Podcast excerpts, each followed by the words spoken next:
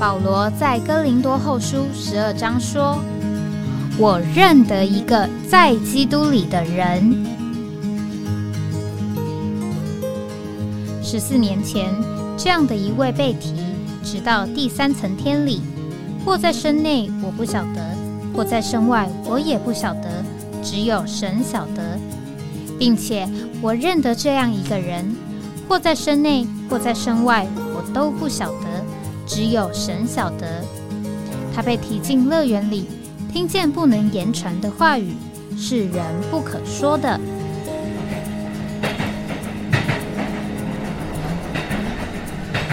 哎，我在哪里？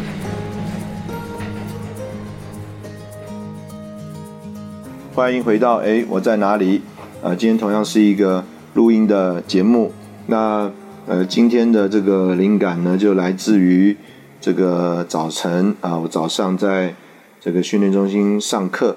那事实上，呃，前一次呢，呃，也应该也是一年前了啊，甚至是两年前了。这个上课的时候呢，我其实也有一个同样的想法啊，也在这个上课当中和学员分享。那今天上课呢，这个算是又勾起了这个之前的回忆。那所以可能今天要稍微呃岔开我们原来设定的主题啊，原来预定播出是星期四啊，我们应该要讲在召会里的啊，但是我想可能连续呃可以有两次节目的机会呢，来说一说啊，到底在这个学员的课堂上啊，我有一个什么样的这个想法跟感觉？那呃其实呢呃。我上的这个课呢，主要用的是呃新约总论。那弟兄姊妹如果读过这个书啊，应该就会呃觉得呢，这个书比较像教科书啊，它一个项目一个项目这个解释非常的精简啊，也有呢这个对应的啊引用的圣经啊项目非常的多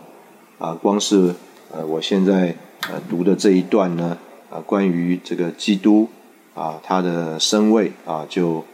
是非常的内容非常的多。那呃，我今天开始的这一段呢，主要是说到这个基督在旧约预言的应验里的身位。那我之所以有兴趣来说一说呢，啊，主要我想也是大家对于这个所谓的预言啊，还有预言的应验啊，也会非常的有兴趣。那所以，我刚好这几堂课呢，讲到预言，讲到预表，讲到这个表号的意义。那所以，我觉得，呃，借着这个机会呢，来和弟兄姊妹说一说啊，这个应该也是呃大家有应该有兴趣的题目。那当然，呃，我的出发点啊，在上课堂课堂中啊，我也跟学员这样的分享，就是。呃，我们主要是帮助大家呃读懂我们现在手上的这本书啊。这个既然我们这个课程啊有一个叫做教科书，那事实上我们这个上课呢，就是盼望这个课程当中学习的这个同学啊，可以呢明了啊这个教科书里面的这个重点啊，读懂这个教科书。那当然，因为我上的这个课是二年级啊，训练中心二年级啊，就着外面来看呢，这个硕士班二年级，所以弟兄们在安排这个课的设计里，是希望学员先呃备课，然后呢，他们也来呃算是提纲挈领的啊说一说啊他们在这个备课当中所抓住的重点。那然后他们他们希望啊，我们在这边上课呢，能够给他们一点讲评。那其他的所谓的老师、教师啊，他们怎么呃讲评啊？我不知道。那我呢就跟学员首先啊开门见山啊，说到这个呃他们这个所谓的 presentation 啊展览啊，我怎么评分的？怎么打分数的？我说啊，你们讲的呢，这个不管对错啊，就是啊，讲对讲错不管只要讲的流利啊，这个起码有呃八十二分啊，这个八十二分大概是所谓的 A 减啊。那如果讲的这个疙疙瘩瘩、坑坑巴巴啊，那就扣两分啊，变八十分。那如果呢，这个讲的东西啊，不是只是呃把书本的内容材料念一遍，而是啊能够听出你的领会啊，就是你自己怎么领会你所读的这一段啊，不管你的领会是正确的，是不是抓到重点的，只要我听出你讲啊，不只是重复书上的句子，而能听出你有所领会。加三分。那如果领会呢？啊，是这个叫做正中红心啊，就是啊，这个的确就是这个书里面所要表达的，再加三分啊。这个就是啊，我们这个课堂上啊，这个所谓 presentation 啊，我们有一点小小的分数啊的这个记录。那之后呢？那当然啊，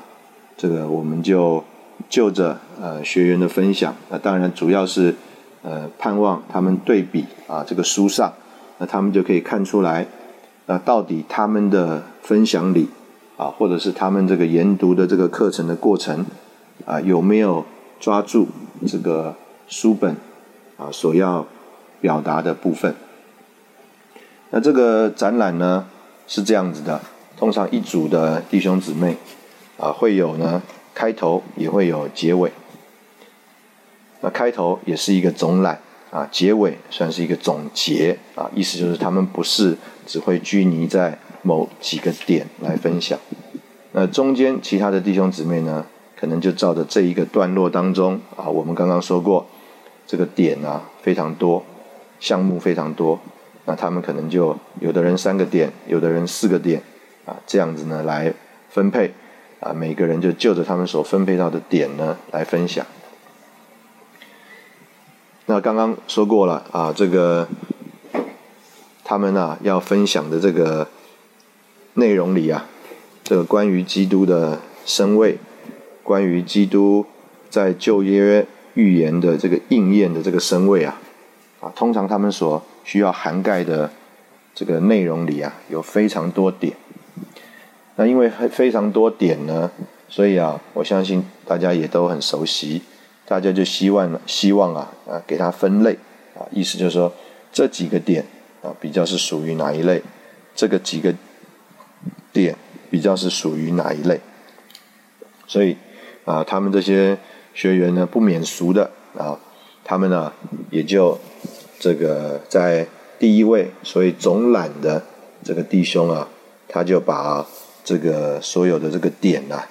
他就呃做了一个算是这个分类啊，鸟看有多少个点呢？有啊，这个二十一个点啊，他就把这个二十一个点呢啊有一点的这个分类。那那这个二十一个点呢，呃，这个分类讲完了，那他们呢？就开始，呃，一个一个啊，弟兄姊妹啊，开始这个就着他们所分配到的点来分享。那我想这边首先要跟这个大家来报告的就是啊，呃，我就根据啊这本书啊，我就来让他们看见啊，呃，这个事实上这个作者是李弟兄，李弟兄有没有把这些点有一个他的分类呢？呃，这个事实上啊，这个从这个书的呃末了啊，我们也可以看得出这个李弟兄的这个分类。那所以我就啊根据啊这个在这个书里面啊，这个是新约总论第二册啊第三十四篇的信息啊，这个关于基督在旧约预言应验里的十二面。那所以呢，这个李弟兄呢，他就把这个十二个点呢，他就在他的信息的结尾啊，他就说到，主要在这里面要看见在人性和神性里的基督。他是神，是永存不变的创造者。然而，他为神所高。啊，所以简单讲，我们可以说，哎，这里有啊，好像一个段落，讲到从第一个点到第七个点啊，他是神，他但是呢，他又为神所高，非常有意思。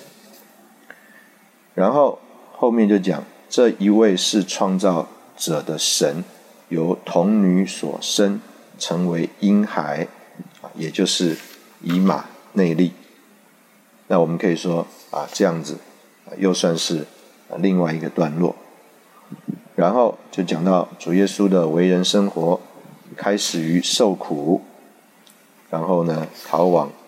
埃及，啊，住在拿撒勒。生长在贫寒之家啊，像根出于干地，没有家行美容，使人羡慕他。那简单的讲啊，这个很可惜，大家早上没有坐在这个课堂里啊。就是啊，这个他们呢，对于他们的分类啊，也是侃侃而谈啊，听起来啊，也是头头是道。那但是呢，我把。哎，这一个段落，呃，读一下之后，啊，他们就知道，第一个，事实上这个书里面李弟兄是有分类的。那第二个，他们这个分类啊，啊，简单讲，不合合理弟兄的这个分法不完全一致。那我就告诉他们说，这个我们呢，这个课啊，就是重复的告诉他们，我们这个课就是要帮助你。读懂你手上所拿的这本书啊的这本教科书啊，我们大家都说这个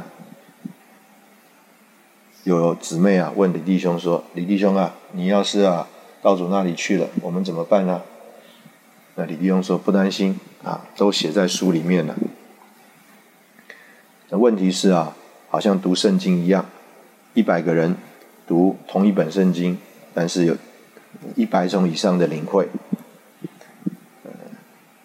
文字是一样的，但是大家的领会啊，所抓住的重点啊，差异却非常的大。所以一方面我们可以说感谢主都在书本上了，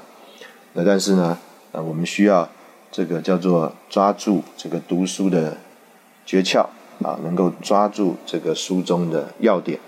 我们在这里先休息一下，然后我们再回来。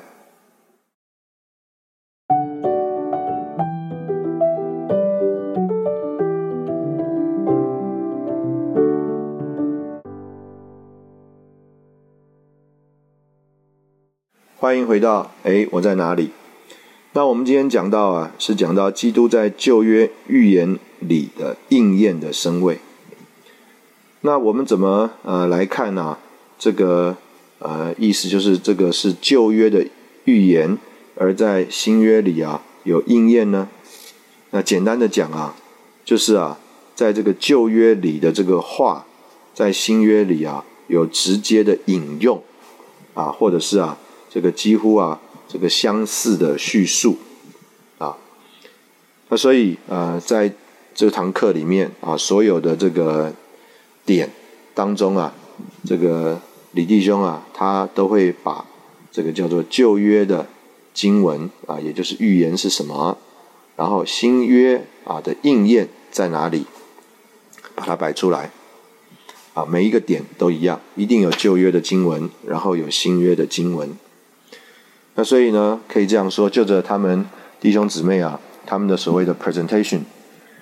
大部分的整理啊，就是啊，把这个点列出来，然后呢，再把旧约的经文也列出来，啊，再把新约的经文也列出来，啊，然后啊，他们就照着这个经文啊说一说，大部分都是这样子。那我呢，就在啊这个第三十四篇的一开始啊，我就。呃，借着这个李弟兄的这个书啊，就告诉他们，事实上李弟兄啊，读这个东西啊，读得更深。这个我们都知道，李弟兄他自己说，他在这个弟兄会的七年半里面呢，呃，将他们一切关于这个预言预表还有啊表号这些事情啊都学尽了。那所以啊，呃，就着一个好学的啊孜孜不倦的这个李弟兄啊，他说啊，他能说他把它学尽了，表示他真的是啊这个非常的努力啊花功夫，而且啊也啊精熟。所以他来说到啊这些预言的时候啊啊，这个的确就有啊这个他的深入还有讲究。那我们就用这里的第一个点呢来说，这个第一个点也很特别。这个第一个点呢是我们不太熟悉的点，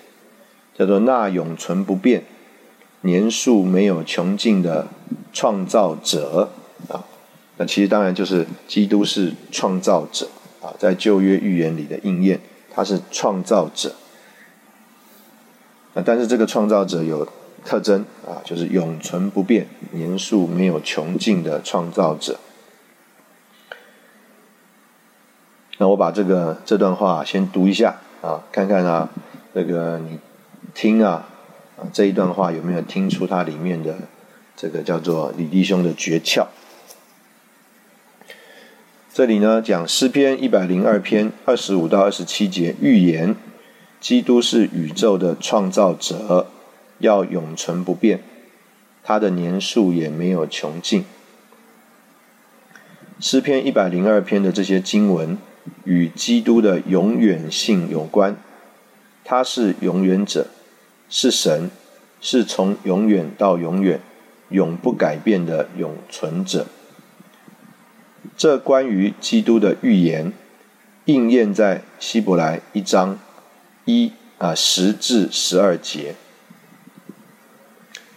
在这应验里，我们看见基督是创造者，他是创造者，在创造以前就存在。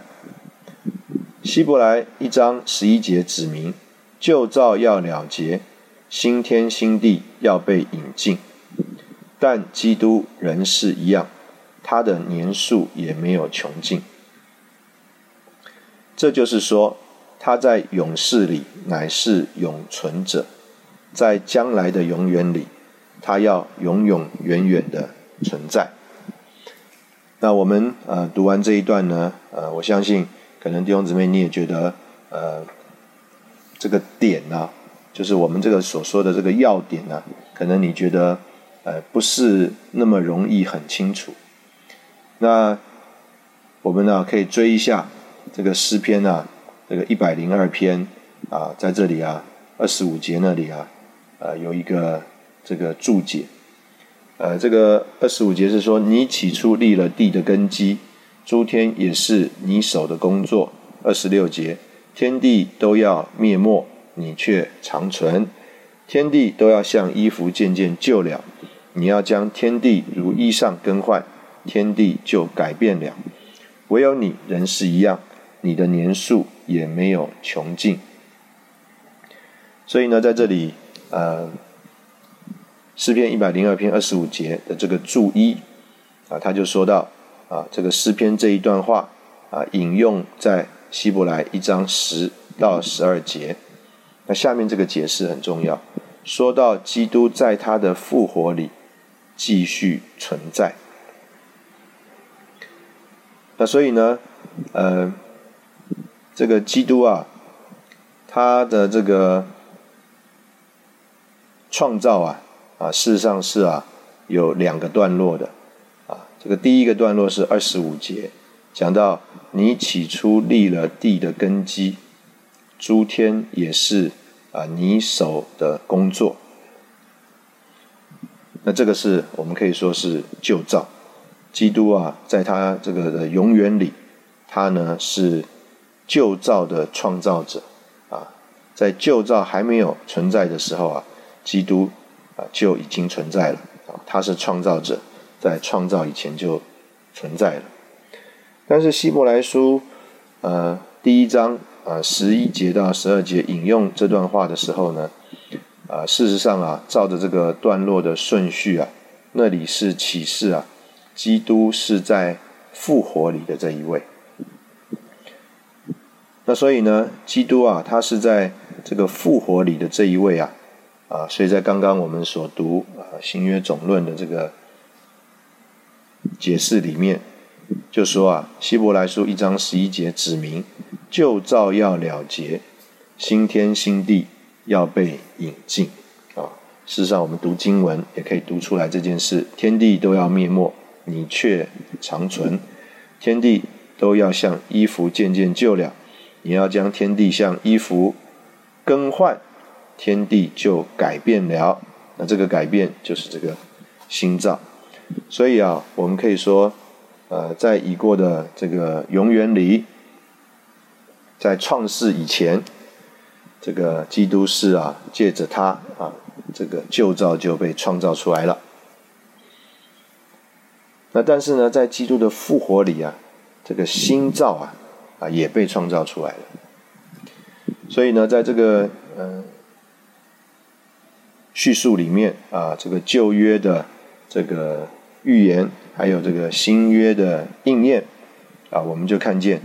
啊，不只有这个旧造，更有啊这个新造。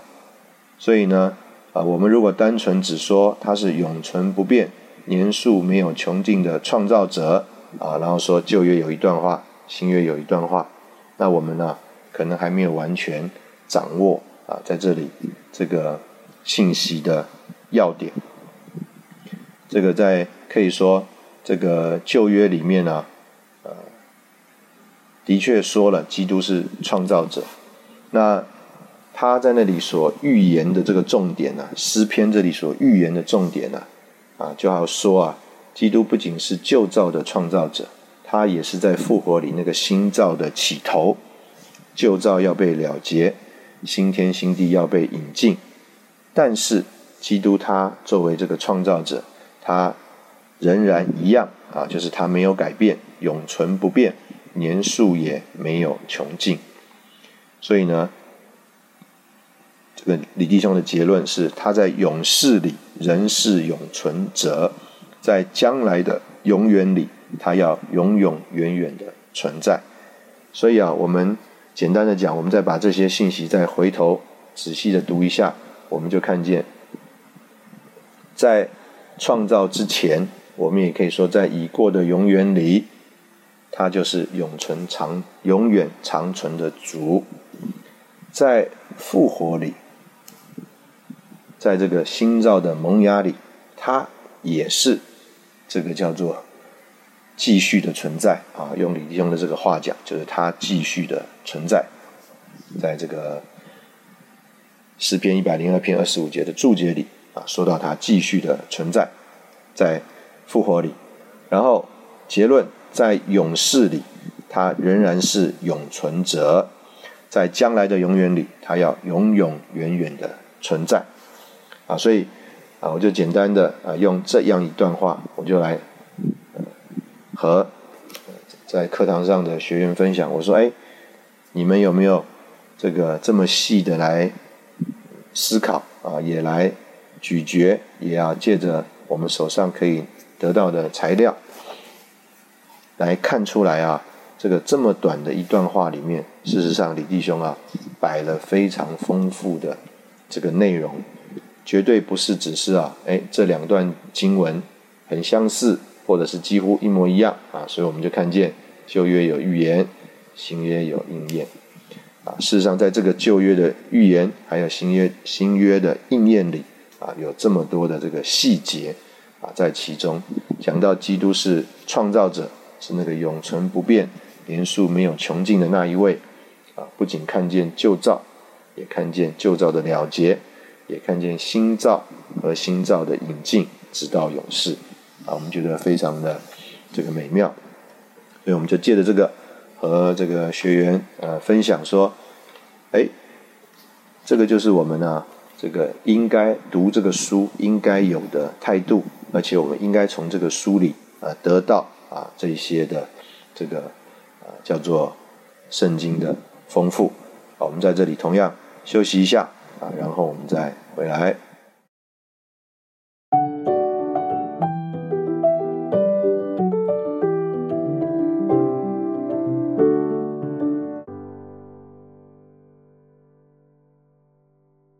欢迎回到哎，我在哪里？那我们继续呃来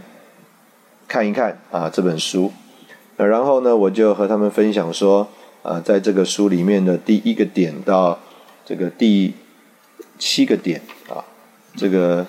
我先读一遍啊。刚刚刚讲到说是永存不变、年数没有穷尽的创造者啊，这是第一。第二，女人的后裔。第三，亚伯拉罕的后裔；第四，犹大的狮子；第五，大卫的根；第六，大卫的后裔；第七，神。啊，他的宝座是永永远远的，他的国权是正直的，他的神用欢乐的油膏他，胜过高他的同伙。那简单讲，那这样一段啊，在我们刚刚。呃，所读的李弟兄的分段里啊，他是说这样一段啊，是讲到这个基督的神人二性啊，特别呢看见他是神，是永存不变者，啊，他也是神，但是他却为神所高啊，所以我们把这个一到七点呢，把它放在一起。当然，这个一到七点，我们要呃怎么样来看这个所谓的次序呢？那当然，我们也可以说啊，似乎啊是从这个圣经的次序啊，女人的后裔，亚伯拉罕的后裔，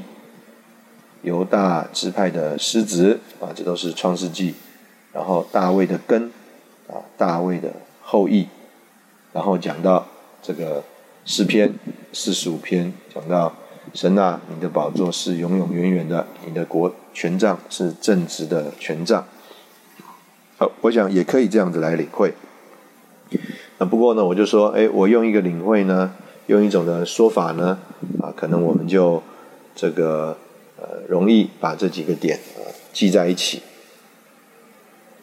那第一呢，呃，我们当然第一个点刚刚已经说过了，讲到他是创造者啊。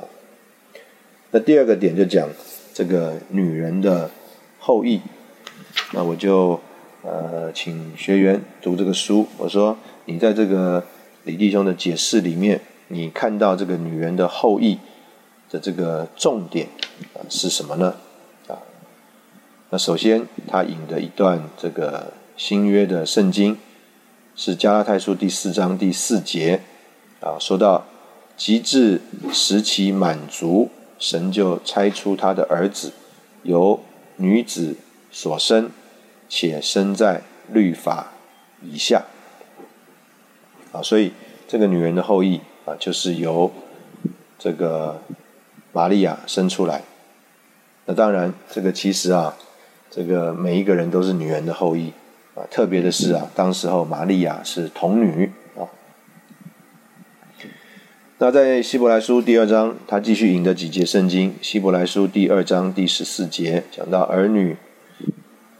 这个有份啊，既有血肉之体啊，儿女既有血肉之体，他也亲自照样有份于这个血肉之体。当然讲的是他的成为肉体。那接着就讲到约翰一书三章八节，讲到神的儿子显现出来啊，就是要除灭啊这个魔鬼的作为。所以这个神的儿子显现出来啊，就是做了女人的后裔。啊，我们也可以说，在这里强调的是他的成为肉体。那他呢，就借着十字架毁坏了那个掌死权的。啊，所以这个女人的后裔就看见这个叫做神的成为肉体，时期满足的时候，神就拆出他的儿子为女子所生。啊，我们也可以说，这个是神的儿子显现出来。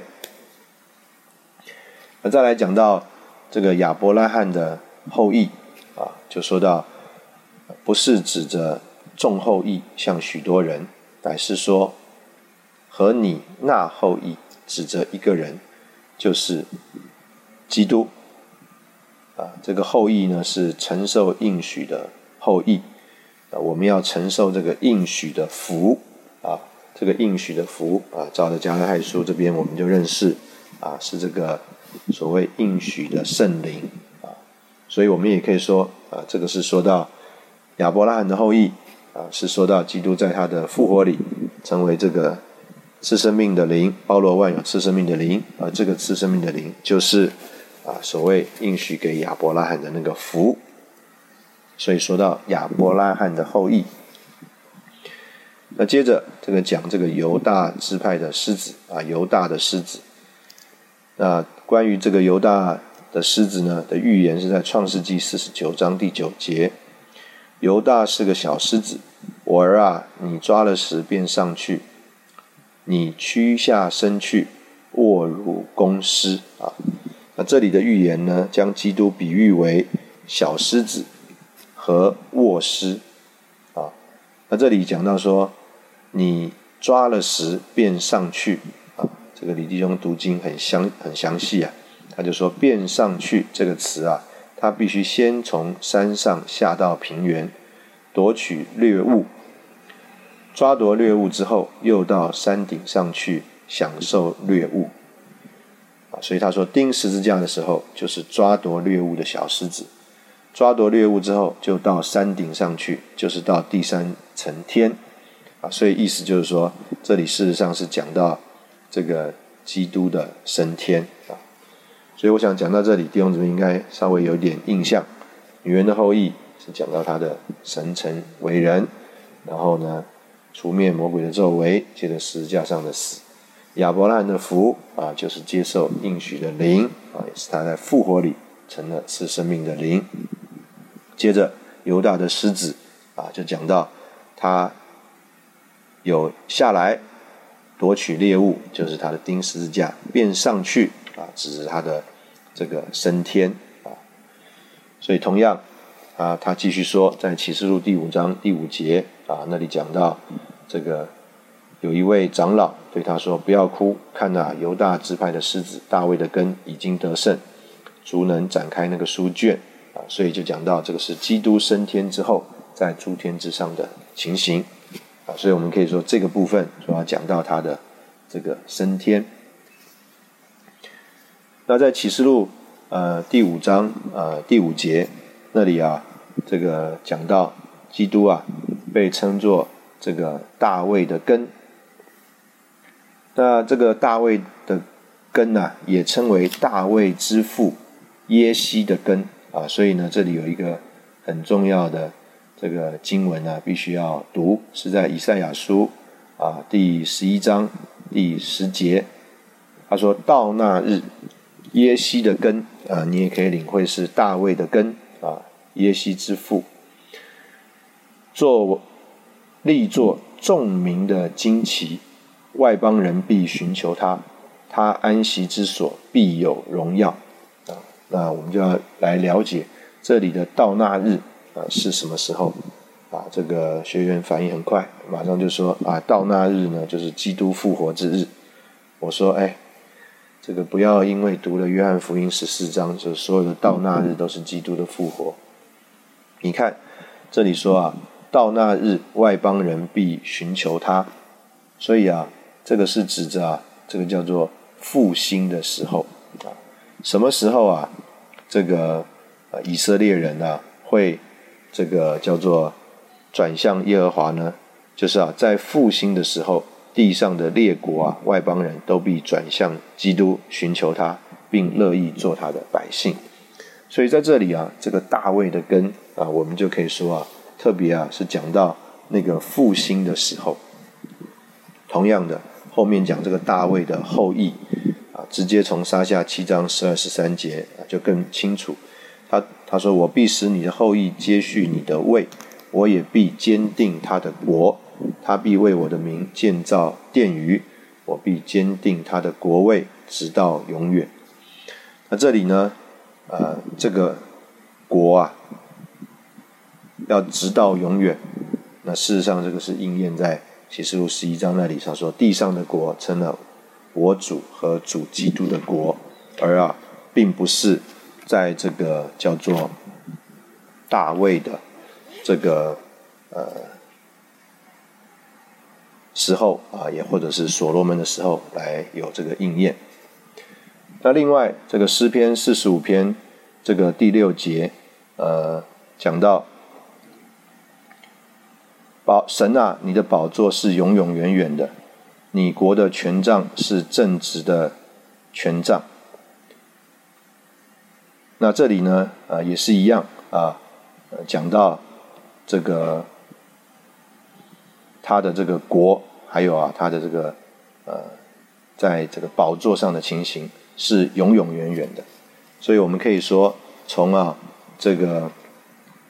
大卫的根开始啊，就是讲到这个复兴的时候，讲到这个呃地上的国成了我主和主基督的国啊，这个千年国，然后啊他的宝座是永永远远的啊，就是啊直到永远。那所以呢，我们用啊这样一个呃这个这个算是领会啊，或者是一种思路啊来。串联啊，这个这个部分啊，我们就啊认识了这个基督啊，他的这个神人二性啊，他的神人二性，而且也有一个这个思路啊，从他是永存不变的创造者，女人的后裔啊，是神来成为人啊，是差遣他的儿子为由童女所生啊，神的儿子。显现出来，要除灭魔鬼的作为，他的成为肉体，还有他的钉十字架。亚伯拉罕的后裔是指的那一个人，就是基督啊，他在复活里成了这个赐生命、包罗万有、赐生命的灵，作为这个应许的福的应验。然后讲到犹大的狮子，特别讲到他的这个升天。大卫的根讲到是在复兴的时候啊，从。以赛亚十一章第四节那里啊，耶西的根，万民啊，列国啊，都要归向基督。再来，大卫的后裔啊，要建立他的国位，直到永远。这个是指着啊，这个地上的国成了我主和他的国。那在这另外讲到。这个神啊，你的宝座是永远的，你的你国的权杖是正直的权杖啊，这样子帮助他来呃，算是串联这个一到七点啊，有一个领会啊。当然呃，我同样的，我也是说，哎，你要读一读呃这个书啊，读一读这个信息啊，看看啊这个信息是不是这样说的我们上这个课的目的啊，是盼望你能够这个。把这个书里面所要摆出来的要点啊，我们都能够掌握啊。我们在这里同样休息一下，我们再回来。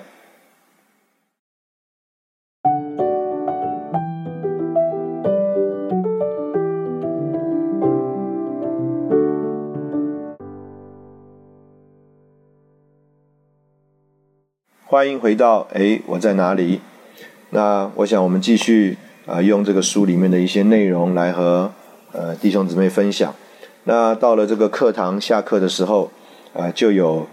这个弟兄来问我说：“那这个他正在预备后面的课啊，他在为着后面的课备课。所以呢，那但是呢，他就读到啊，这个好像有啊这个相同的点，在这个预言的部分，李弟兄也写了。那到了后面啊，这个预表的部分啊。”也李弟兄也写了，他说：“那要怎么样来分辨啊？怎么样来找到里面的要点呢？”啊，我说：“哎，这个课里面就会讲了啊，你等等，我再跟你说明。”那所以呢，我们就想借着这个等一下啊读到的这一个段落啊，来和弟兄姊妹呃也提到这一个部分。那在说到这个部分之前呢，呃，我们就呃把这个书里面呃我们早上分享的。呃，另外呃几个点也同弟兄姊妹一起分享。啊，这个是到了第三十五篇了啊。那其中有一个点是讲到主，主是以利亚，在他面前来预备道路的。所以换句话说啊，这里是说啊，主是以利亚。那这个是在马拉基第四章五节六节，看呐，在耶和华大而可畏的日子来临以前。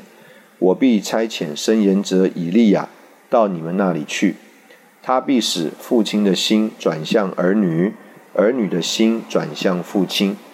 免得我来用咒诅击打这地。那李弟兄在这个书里面紧接着他就说，这段话是应验在马太三章一到三节，还有十七章七到十到十三节。马拉基四章五节的预言，以利亚要来啊，这边就讲施浸者约翰承运时，有话说到他必凭以利亚的灵和能力行在主的面前，因此约翰就是施浸者约翰，可视为那要来的以利亚。然后接着说，按马太三章三节，施浸者约翰受差遣，预备主的道路，修直他的途径，这是借着。为着国度悔改，改变人的心思，叫人的心思转向主，使人的心正确，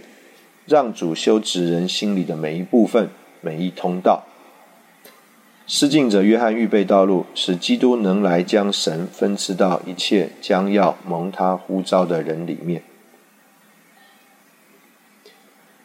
同样，在马太福音十七章十节，主的一些门徒问他。那么，经学家为什么说以利亚必须先来？以利亚先来的事是根据马拉基四章五到六节，在马太十七章十一节，主回答说：“以利亚固然要来，并要复兴万世。”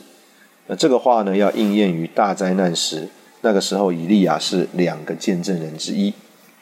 在马太十七章十二节，主接着说：“只是我告诉你们，以利亚已经来了。”人却不认识他，反而任意待他。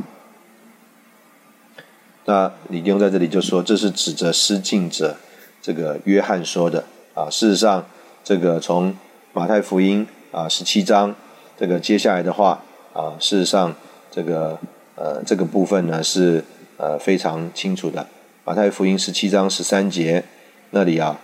就接着说门徒这才领悟。他是对他们说到失敬者约翰，这个问题是这样子啊，这个我们所读的这个段落啊，呃，并不是讲说呃失敬者约翰他是以利亚的应验，他这边讲啊，这个他是主啊啊，我们再把这个题目啊可以再读一次，基督在他的执事里是主。是以利亚在他面前来预备道路的。那所以呢，呃，我们来呃读啊，呃，另外呃一个参考的这个圣经给弟兄姊妹啊，就是在这个路加福音这个第四章啊第二十六节跟二十七节。在那个段落里啊，这个同样的主耶稣是被弃绝的。然后第二十四节就说，他又说：“我实在告诉你们，没有伸言者在自己家乡是被人悦纳的。我据实告诉你们，当以利亚的日子，天闭塞了三年零六个月，遍地有大饥荒。那时以色列中有许多寡妇，以利亚并没有奉差遣往他们一个人那里去。”只奉差遣往西顿的撒勒法一个寡妇那里去，所以啊，从这里你可以看得出来，这个主耶稣啊是用以利沙来转比到他自己。以利沙当时候如何被弃绝啊，只到啊某一个寡妇那里啊。今天主耶稣在他的家乡也不受这个人的见待啊，就是欢迎。那另外呢，呃，这个。呃，我们在这里可能呃，这个分享另外一个段落啊，是就是我们刚刚呃提到的，呃，就是呢这个预言呢啊怎么样啊又有这个所谓的预言啊又有这个预表，其中有一个点啊是用这个诗篇第这个四十篇啊第六到八节那里啊是预言基督啊。他要来实行神的旨意，所以关于啊这个预言的应验，就是啊应验了基督是来实行神的旨意者。这里是说祭物和供物你不喜悦，你已经开通了我的耳朵；翻祭和赎罪祭是你不要的，那时我说：“看哪，我来了，我的事经卷上已经记载了。耶和华，我乐意行你的旨意，你的律法在我心里。”然后就说希伯来十章五到八节是这个预言的应验。啊，五节说，基督来到世上时，就说祭物和供物是你不愿意要的，你却为我预备了身体。那简单讲，我相信弟兄姊妹对啊这一段啊其实是熟悉的。那但是呢，这个我们呢，呃，可以这样说，就是啊，我们熟悉的是啊，这个基督是一切祭物的这个实际啊，这个祭物呢是预表基督。啊，我们是熟悉这个祭物是基督的预表，那但是在这里呢，讲到这个预言，预言什么呢？预言基督啊是要来实行神旨意者啊，所以我就用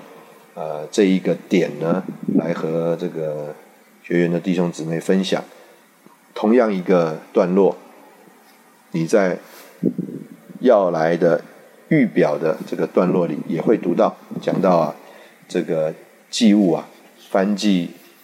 赎罪祭啊，预表基督。那但是呢，在这里啊，就讲诗篇四十篇六到八节，预言基督要来实行神的旨意。当然，基督怎么来实行神的旨意呢？啊，就是借着做祭物来实行神的旨意啊。所以，我们在这里就看见啊，这个同样一个段落啊，有它作为。预言应验的讲究，也有作为预表应验的这个呃讲究。那所以我们在这里就呃把这个事情和这个弟兄姊妹呢一起的分享。当然，同样的我也是借着这个李弟兄啊，常常在几篇信息之后，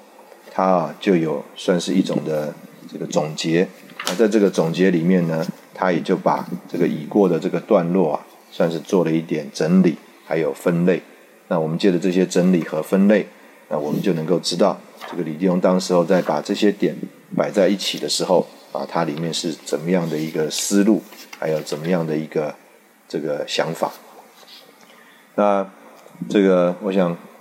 还有一分钟，我们可以啊，呃，再讲一个点，讲到啊，这个以赛亚六章六十二。章十一节，撒加利亚九章九节，还有诗篇一百一十八篇二十六节，预言呢，基督是骑着驴驹凯进耶路撒冷的温柔之王啊。那群众对他喊着说：“在主名里来的是当受颂赞的。”那这一段的这个预言呢，啊，跟前面几个稍微不一样的点呢，是在于啊。在新约里啊，马太福音二十一章四到十一节啊，它是一个段落，但是这一个段落所叙述的事实啊，事实上是要起码有两处不同旧约的圣经摆在一起，我们才能够看到啊这样一个完整的叙述。撒加利亚九章九节是应验，他要他是一个温柔的王，骑着驴，就是驴驹。啊，要来进耶路撒冷，这个是在撒加利亚九章九节。那喊这个何塞纳在主名里来的是当受颂赞的，那这个是在啊以赛亚书六十二章十一节，还有诗篇一百一十八篇二十六节。换句话说，同一个场景在新约里，要几处旧约的经文摆在一起啊，那我们就看到啊，这个是这一个场景是。几处不同的旧约的圣经摆在一起的完整的应验，而甚至在这个马太福音啊里面呢，它的描描述或叙述啊是这个呃更丰富的啊更丰富的，讲到这个人怎么样啊，这个将衣服铺在这个地上，把这个棕树枝砍上来铺在地上啊，就表征啊这个百姓啊。用他们的琐事来尊崇这位温柔的王，并且承认他是有得胜生命的一位啊，这样的一位啊，群众就喊出这个何塞纳奉主名来的是当受颂赞的。那今天我们就这个借着啊，因着上这个跟在学上课啊，啊特别讲到呃这一本书啊，我们有一本书当做教科书，那我们怎么样从这个教科书里面呃得着